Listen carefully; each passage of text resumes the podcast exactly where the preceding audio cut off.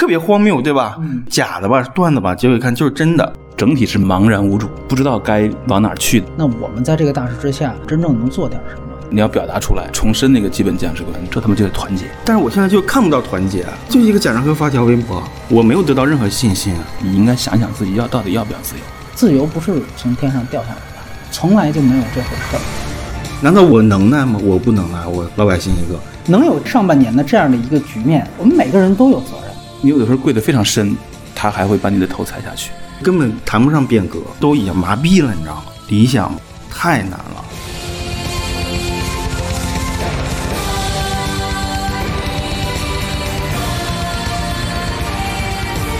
这里是反派马后炮，我是杨超，我是胶片。哎，请帮忙点击页中的广告。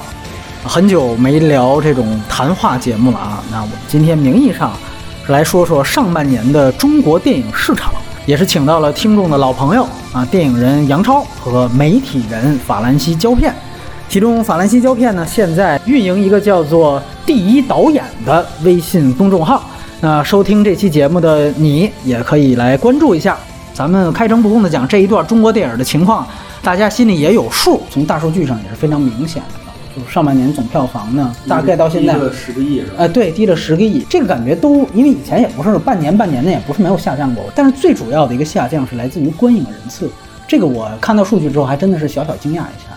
去年呢，票房到三百亿的时候，观影人次是八点八五亿。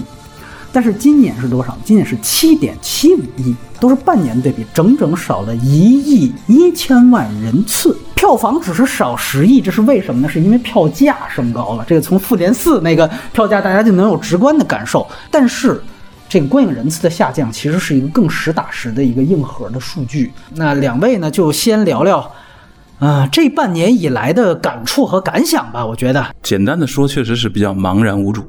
其实不仅是上半年，去年前年也就是那么几个爆款可期，大量的并不是一个普遍繁荣的结构。前五年票房的增长，应该说还是影院红利还在起作用嘛，还是那个大家对这个新的消费形式的一种好奇心。这个结束之后，你就得靠内容，形成一个大众对电影的一种消费习惯。这个时候就要靠硬东西，找到真的呃创造力。市场中其实有两种公司啊，就两种资源主体。有的公司呢，假设这个市场是健康的，是可持续发展的，嗯，他就愿意做长期投资，储备导演。我下午在举行毕业展映，嗯，跑到那个这种大三的大四的导演中去看谁是苗子。如果市场就是公司们到这个程度，那市场一定会繁荣起来。这个行业非常依赖于政策稳定性和这种巨大的前景期待。你像最近连续的撤档，那假设说大家对这个前景的预期不强，觉得可持续性不强，那么就会出现什么呢？另外一种公司就会占优势，就是大量的快钱公司，然后直接变现，没有人去做大蛋糕了。我们在剧本阶段遇到的审查的难题，以及在拍完之后上映阶段遇到的这种这种难题，共同构成了目前一个大家都在有一种呃不知道该往哪儿去的这么一种一种状态。呃，我自己也有一些项目啊，也有一些想拍的电影啊，也曾经尝试过去通过审查，也都不同程度的遇到了一些障碍。有的呢，已经明确的需要再等一些年；有的呢，就还在这个过程中，但是也已经超过了正常的时间了啊。所以对我来说呢，这这上半年我个人的创作的确处于一个盘整期。那与此同时，我也在观察这个大家在干嘛，导演们在干嘛啊，还能呃找到发自内心的题材。我看到的情况呢，整体是迷茫吧。杨导谈的就是说他的职业层面的一些一些想法吧。那我也我也我我也就谈我的职业层面的想法吧。呃，就电影在说说，媒体在说说，你能看到核心就还是围绕着审查展开的。整个上半年，你必须要讨论这个核心，你就能感觉到现在其实媒体本身已经都已经麻痹了，你知道吗？大部分，无论是传统的还是新自媒体，它大部分基本上都是麻痹的。感觉上就是完成一个工作而已。咱们想想一个最荒谬的事情，就是前前一阵子的改片名嘛，特别荒谬，对吧？大家看是就是这假的吧，段子吧，结果一看就是真的。第一条件反射，肯定所有人都是这样的。发生这种结果之后，我觉得大家还真把它当成段子就过去了，他不会去去要挑破什么一个脓包或者说干嘛，我都能理解这个立场为什么会变成这个样子，危险特别大嘛。但是就是反正就是你作为媒体心里挺挺窝得慌吧。都在应付工作。就《风雨云》的时候，其实你就能感觉到，大部分的媒体就在说，就是能上映就这得贵了，然后没有太多的人想去讨论这里的问题。现在处于一个高度的一个呃信息不对等的状态，完全信息量不对等，就是上级到生产者内容。然后再到媒体，最后到观众，这几番的意见都是混乱的、相冲突的。给我的感觉是，这种东西在上半年在不断的扩大。你包括像管虎这这一次，他以前在在什么德国那个哪儿啊做采访的时候，也也说了非常的那个自信的对于审查。那他现在。遇到了一个巨大问题，这个巨大问题是什么？就是随着每一时刻的新新的一个上层的一个变化，嗯，就导致于他的方法和经验就是可能会失效。你没有了，我也看了。管虎在一七年接受德国的媒体采访时说：“我觉得审查是越来越松了。”现在还有人在拿审查在当挡箭牌，那个意思就是其实是你自己没能力。没能力的导演，你不要赖审查啊！审查没有锅，啊，这个话说的因为非常绝对。最终撤档的之后，这个报道又被大肆的转发，那大家也因此呢就会说，所以像管虎这样的导演，今天有这样的遭遇，也不值得同情。他那个时候说的话是有历史当下的一个一个他自主的一个自信的，我觉得没有问题。在那个时候，就是他发表言论的时候。是他所处的那个时间段，他有交涉经验的，所以他很自信的说这些话。那他两年之后可能是发生了一个变动，包括电影局整个就开始调人调人，实事求是的说，他就不认识了，开始。嗯，那他就得开始去认识，他得认识一个够不够？那他是不是得认识十个，认识五十个？那他就又得去交涉。他的经验其实是在于这儿。大家可能会回过头来说，会对大家嘲笑什么的。但是我觉得这套办法就是你一个人治社会，你你你有什么办法呢？但是如果我们今天讲的是理的话，那大家主张的难道不是说行业监管哪怕给它条例化、法令化，而不是说现在一个人治社会，原来所有人我都认识啊，现在我不认识了，所以我就虎落平阳了啊？因为这种事情根本没有判断可下，在那么繁荣的。障碍不断的出现的情况之下，你就得每个障碍去攻克。它不是说我要一个变革，我就根本谈不上变革。我不太同意应该去适应这个人治社会。虽然说，如果具体到一个导演的项目，嗯，他为了最大限度的保留自己的想法，还能让电影拍出来，他可能会做一些沟通工作，这涉及到他的表达能力、智商、资源啊，认识谁。但如果我们说这个理的话，不应该去认为把这个让每一个导演单独的去适应人治社会作为一个我们提倡的观点，因为这样一来，其实变成了布朗运动了。就对行业来说，它变成了一个就是谁混得更好一点，或者谁的人脉更呃对更凌厉一点，谁的谁的姿态更漂亮一点，你都很难判断是哪种姿态更能讨人喜欢。你有的时候跪得非常深，他还会把你的头踩下去；有的时候你站起来了，他还会正眼看你一眼。我认为不应该接受这个人治社会的礼仪，而应该是韩国有一个呃，光头运动，对对，电影的权利受到侵犯的时候，他会有一些共同体。我觉得，如果是要求一个这个导演单崩的个人的去面对这个好像是不可理性的利维坦的话，那这肯定没有出路。更好的方向，你比如说导协的沟通，嗯，你包括声援也是啊。当八百被撤档的时候，我们的第一反应都是要让更多的人知道这个事儿。嗯，要声援这个被撤档啊！如果大家都能慢慢的寻求共同底线，很可能电影人也能团结起来去争取的自己的一点权利。怎么讲呢？我这是我对我对这事不抱那那样的看法。我觉得不可能像走韩国的那种剃个光头的那没有这一天。我觉得咱们说依赖于协会去干嘛？去年李少红他发了一封信，这个信有什么意义呢？查税的那个当时出的那封信是吧？就对那个行业寒冬的那个回应啊。那封信到底流到了哪个领导的眼睛里？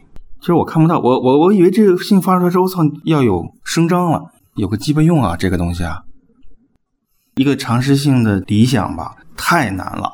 就是说大家都知道难，这个事情已经摆在这儿了。最关键的一个问题，在这个情况下，我们能做点什么？不，我想说一件事儿，咱们在不断的遭遇半个月来的这些事儿。那我的朋友圈也有不少导演，或者你有多少人站出来？那最后就一个贾樟柯发条微博，我看到是这个，我没有得到任何信心。我想去哼做点什么那我最后就是我一个人，最后就变成我一个人去想做点什么，我都没有任何帮助的。我难道我我我我能耐吗？我不能耐。我靠，老百姓一个，我得不到任何帮助。我现在，所以你你的意思是说，你还是期待着像贾樟柯这样已经有社会地位的人大代表这样的大人物得站出来说什么？因为只有贾樟柯在那，我才说贾樟柯，就是我现在有一个核心的人物，不是他不是全是人物，但是他是整个创作的核心。这些人，就导演，你很简单啊。去年导演协会那那封信，它的意义到底何在？我一定要搞清楚。但是我他妈连那个信到底就是现在他妈，所以我们能做什么呢？我觉得可以团结，但是我现在就看不到团结，我看不到创作者的团结，我看不到媒体的团结。把理说清才能团结，把理说清才能团结。就需要你们这样的媒体把道理摆清楚，大家会找到那个共同的底线。因为其实我们现在所所处的环境还处在舆论准备阶段，就是把道理搞清楚，这个事儿还我还看不到边儿呢。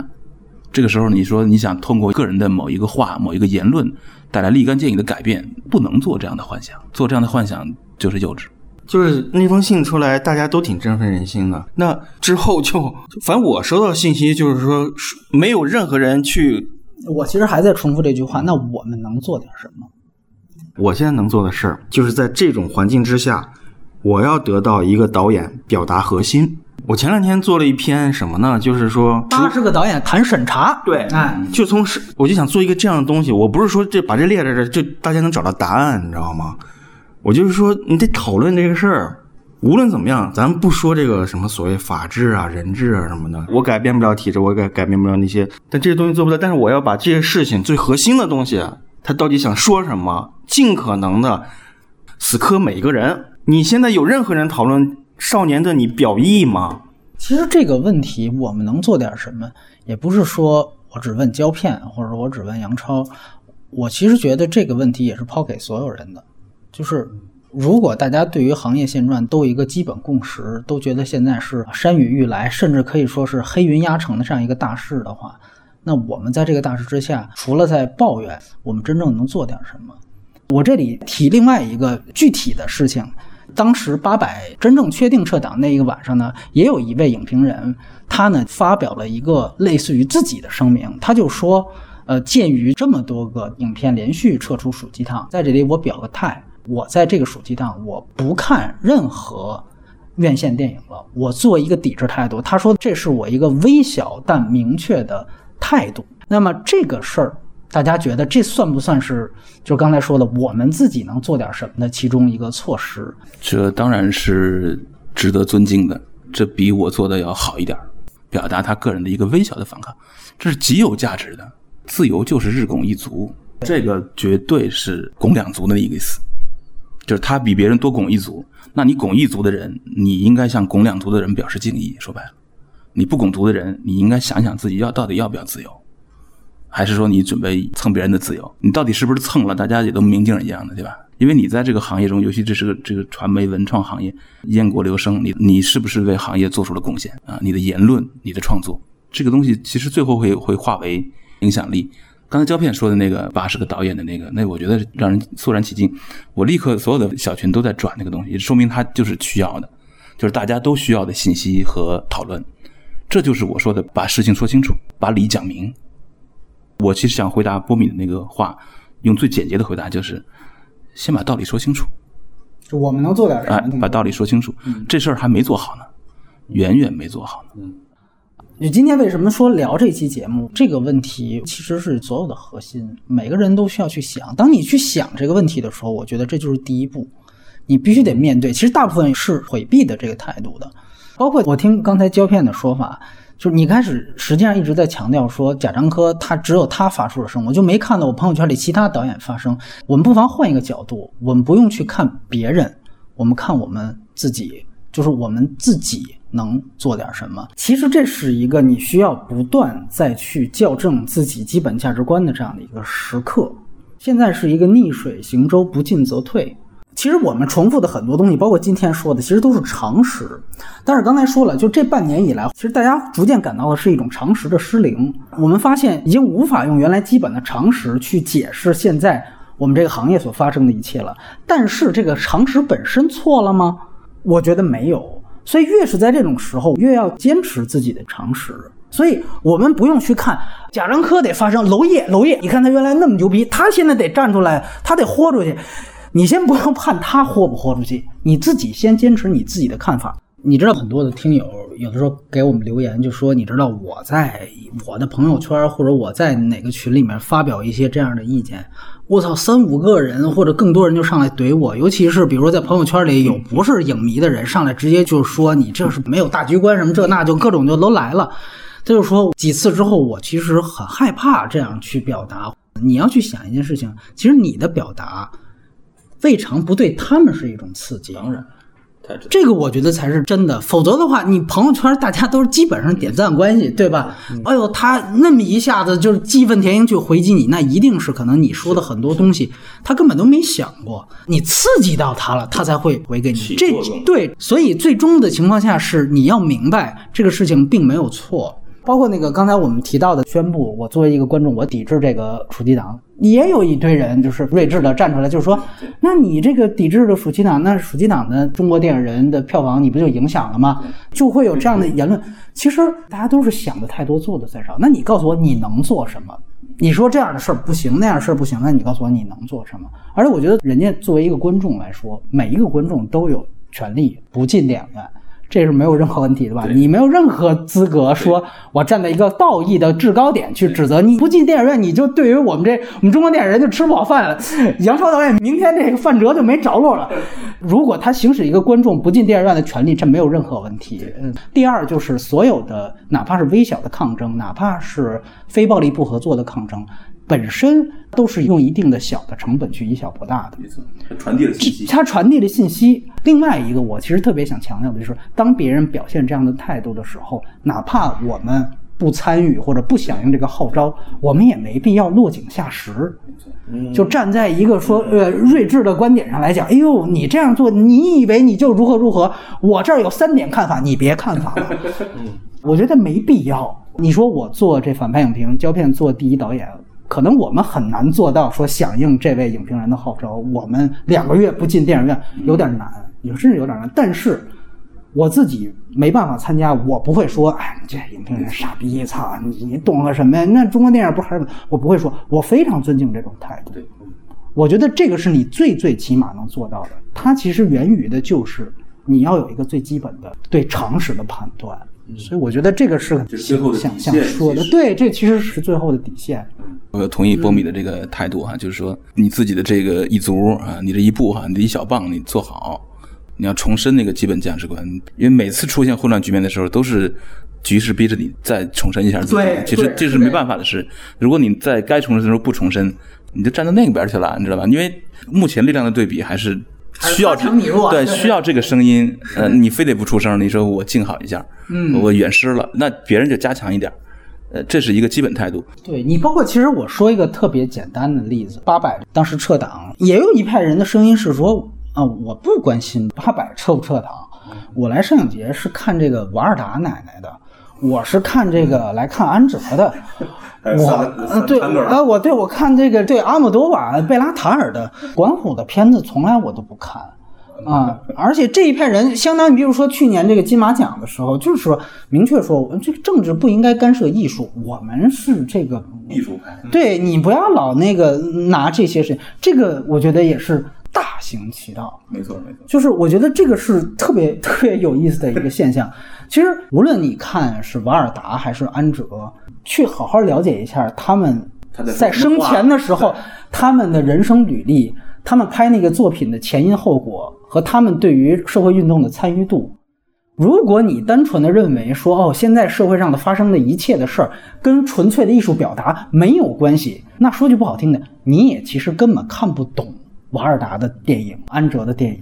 就这就是岁月静好，对吧？如果你说今天啊，那个八百我不看，我从来不看国产电影，我是看艺术电影的这个文艺青年。你如果不懂这些东西的话，你对文艺的了解可能也就局限于今天抢了多少张票，呃，拍个评摄，跑到旁边的哪个网红咖啡馆，我再来一个滤镜照片，发个朋友圈，你干的也就是到这儿了。我确实认为这一派有极大的迷惑性，哎，因为他们很容易占据这个影评的最高鄙视链。对对对对他他最艺术的那群，对对对吧？我是七小时一不眨眼看下来的，嗯，撒旦汤哥，我撒旦俱乐部的啊，你搞清楚嗯啊，是别的这些 其他的我不看，你们那些华语片什么跟我没关系，那太太低级太有点脏。对对对啊，我这是纯净的啊，这真的是对艺术的一种极大的误解。嗯，这也是把道理说清的其中一个重要的维度。很多人还没懂这个道理。其实说句实话，能有今年上半年的这样的一个局面，现在所有人都有点哑口无言。其实我们每个人都有责任的。你在当时去年年底的时候，感觉好像中国电影最风光的时候，突然出现那个事情，你高喊政治不要干涉艺术，你也有责任。最简单一个道理就是，如果人家导演上台喊的不是那一方的观点，如果喊的是哎，两岸一家亲，我盼统一，绝逼没有人站出来说，我希望今年的颁奖礼不要政，我绝对没有这个，你就别装算了。我觉得就你就别装，你不要以政治不要干涉艺术去掩盖你的怯懦，你本质是怯懦。而 OK，去年金马奖，我们说今年回顾上半年要展望下半年，一个重要的新闻是。这金鸡百花要放在跟这个金马奖同天，而且是隔海相对的厦门来举行。咱们都别说说这里有什么可吐槽的，我就说一个最直接的影响，它一定会产生挑边站。那现在我们能明确的是，刚刚金马宣布了他的这届的评审团的主席是杜琪峰导演，而整个金马的主席仍然是李安导演。那我就说这样一个现实吧，就是李安的新片儿。这个《双子煞星》正好是今年北美要上映，那一般节奏来讲，咱们可能会同步上映。现在就有这样一个问题，他是金马奖主席，如果到时候小粉红再次在整个的网上舆论上，就是像当年比如怼赵薇的新片这样的发表这种抵制啊，这种控评，那你怎么办？还有杜琪峰，那他这个后面的片子对。那还要不要拍？我们今天面临的一个局面，他真正的反噬时期还远远没到呢。所以不乏看到过有这样的言论，就说：“哎，忍一忍，咬一咬牙，躲过这个十月就好了。”啊，觉得因为这个十月份是这个国庆嘛，觉得好像十月之后啊，可能一切就恢复正常。那十一档过去，不是还有金马呢吗？对吧？你是说，那今年过去，那明年呢？明年是美国大选，对吧？这个贸易战是不是会真正的左右到哪怕电影行业？那你都说不清楚啊。那再到后年，对吧？其实现在我已经看到很多言论说，今年根本不算什么，你得看后年。为什么？后年二零二一年那是建党百年。那建党跟建国哪个重要？其实跟一百哪个大呀？哪个数大？就越大的数你要越小心。我操，那后边给中国电影小心的年份那可多了去了。二二年还有什么？二二年是我们说五年一届的党代会，理论上的换届选举要每五年进行一次。这二二年那局势就更加说不清楚了。那你要这么咬牙，这可不是到十月份的问题，你这十年可能都。有这么一种说法，嗯，说 今年是未来十年最好的。对对对，今年是未来十年走，这一点不夸张啊。那句话也说的对哈，你老盼着政治不干涉艺术，早晚政治得找上你。如果我们现在没有任何态度，我们现在也不敢发声，我们所有人都躺倒，最直接的效果，哪怕对于岁月静好派，到时候李安的片子你看不到，其他的像杜琪峰这样的名导片子会越来越少，越来越看不到。那你那个时候。千万别又怪说，你看这小粉红又到处去控评了啊！这个舆论场就这么大，你不发声，你弱，他当然就强。我们说一句非常糙的话：横人都是让怂人给惯的。如果你越怂，你越惯着他横。天下之人不敢言而敢怒，你得先敢怒，你再说敢不敢言的问题。嗯，特别听不得有一句话啊，我也改变不了什么。嗯，这句话首先是一个绝对的废话，包含着极大的狂妄和极大的自卑。废话，你当然改变不了什么，你一个人怎么可能改变什么？谁改变了？川普也改不了。但是很多人这么说的时候，其实是为后面放弃做准备的。那反正我也改不了什么，对我就我就这样了。尤其是我们这个行业的人都会这么说，以一种非常低调谦逊的状态啊，说一句非常狂妄但是又抛弃责任的话。先是狂到上帝那儿去。然后再低到魔鬼那儿，把自己的所有责任全都放弃掉。或者说，我们今天谈的时候，你也改变不了行业，你改变不了世界。其实，改变世界的过程是一个非常非常漫长的接力赛跑。它是一项接力赛跑，而每一个人或者每一代人都以为自己跑的是最后一棒，都以为到自己那一棒的时候应该出成绩。我们曾几何时也是这样。其实我这次我好像冲大辈儿，我们跟杨导也完全不是一代人。杨导是八十年代末九十年代初上学的那一代人，我相信他们那一代人肯定是最以为自己那个时候整个中国就会发生一个质的改变。那到我们这一代人，我们曾经在二十岁出头的时候也是这么想的。但是有一个时期，你会意识到，真正改变的世界的过程都不是四磅的问题，它可能是四十磅、四百磅的问题，而你。其实只是跑的第二十磅，第二磅，但是在这样一个情况下，我们怎么做？还记不记得《银翼杀手二零四九》？就是高司令，啊，他开始其实就是这样，他原以为自己是救世主，到中间他发现哦，每个人都是这么想的，啊，原来我是非常普通的一个，但是他因此他怎么做了吗？干脆拿起枪来把自己崩了，或者说这事儿跟我没关系，我就做，他不是。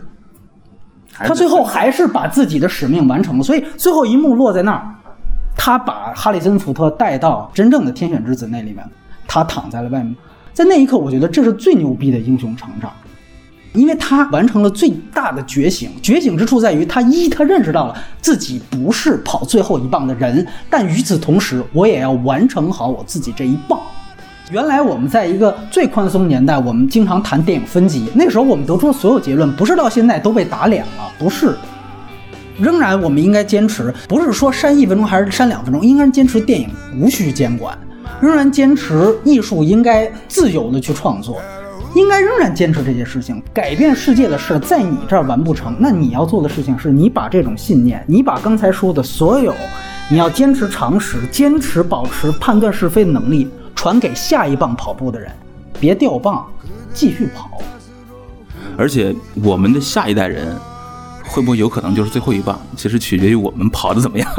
说不定你要跑得非常好，下一代人成成最后一棒。你要把棒扔了，那肯定就没有下一棒，永远是一个未竟事业。其实咱们看那个以前那个好几年前那个无涯，其实就说的就这个，对吧？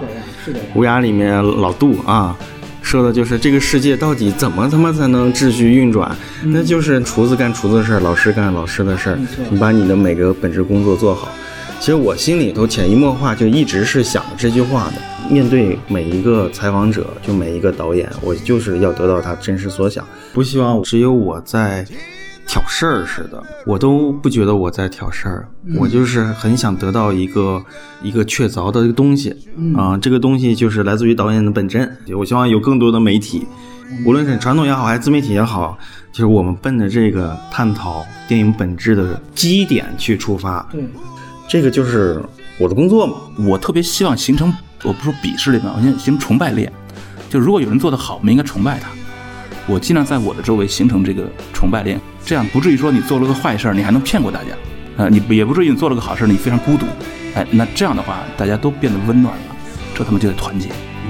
我其实也想和导演同行交流这个想法，在目前的这个审查比较呃这个不太可测的情况下面，呃，还是得找，就是单就每一个导演来说，你你不能就不工作了，你就算是在这个限制底下，呃，这个工作还是要进行，片子还是要拍下去。尤其我希望看到新导演。不要那么快的被资本给影响到，保持一点独立性。现在大学状况也不好，但是我希望有一些象牙塔能够保护他们的最初的创造力。